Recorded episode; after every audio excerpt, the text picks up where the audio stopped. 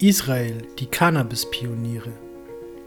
Meldungen über Attentate und Kriegszustände verschleiern oft, dass Israel eine in vielen Dingen fortschrittsorientierte Nation ist.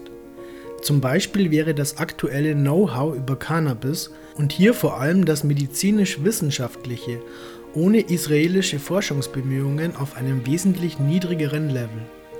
Die Forschungen Israels bestimmen heute maßgeblich den weltweiten Kenntnisstand und ohne diesen gäbe es heute wahrscheinlich weder medizinisches Marihuana noch den CBD-Boom in Europa. Die gesetzliche Lage. In Israel ist Cannabis grundsätzlich zwar illegal, seit zehn Jahren aber für medizinische Anwendung erlaubt, verschreibungspflichtig versteht sich und auch nur ausgesuchte Apotheken dürfen Cannabis und daraus hergestellte Produkte verkaufen.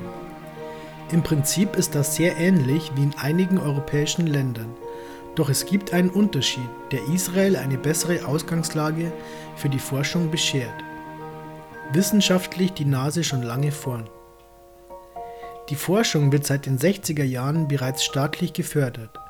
1963 hat der israelische Wissenschaftler Dr. Raphael Mekulam als erster CBD isoliert, kurz darauf auch THC.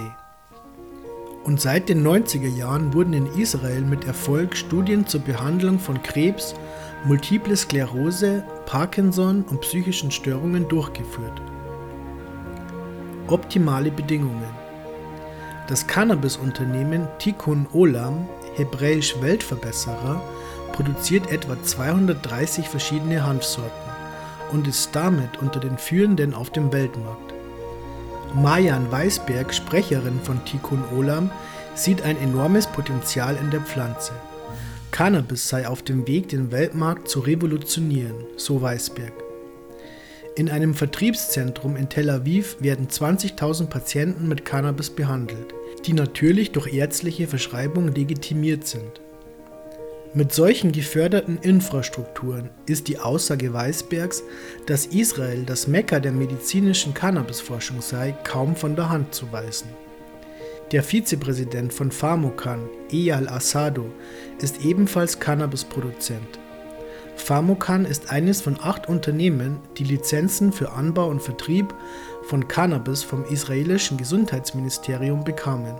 Nach zehn Jahren Erfahrung im Geschäft hält er Israels mildes Klima für absolut perfekt geeignet für die Hanfzucht. Der Pharmazeut sagt, die Pflanzen haben über 300 sonnige Tage pro Jahr und eine optimale Luftfeuchtigkeit. 25 Apotheken in Israel geben derzeit im Rahmen eines Testprogramms medizinischen Hanf in unterschiedlichen Formen ab.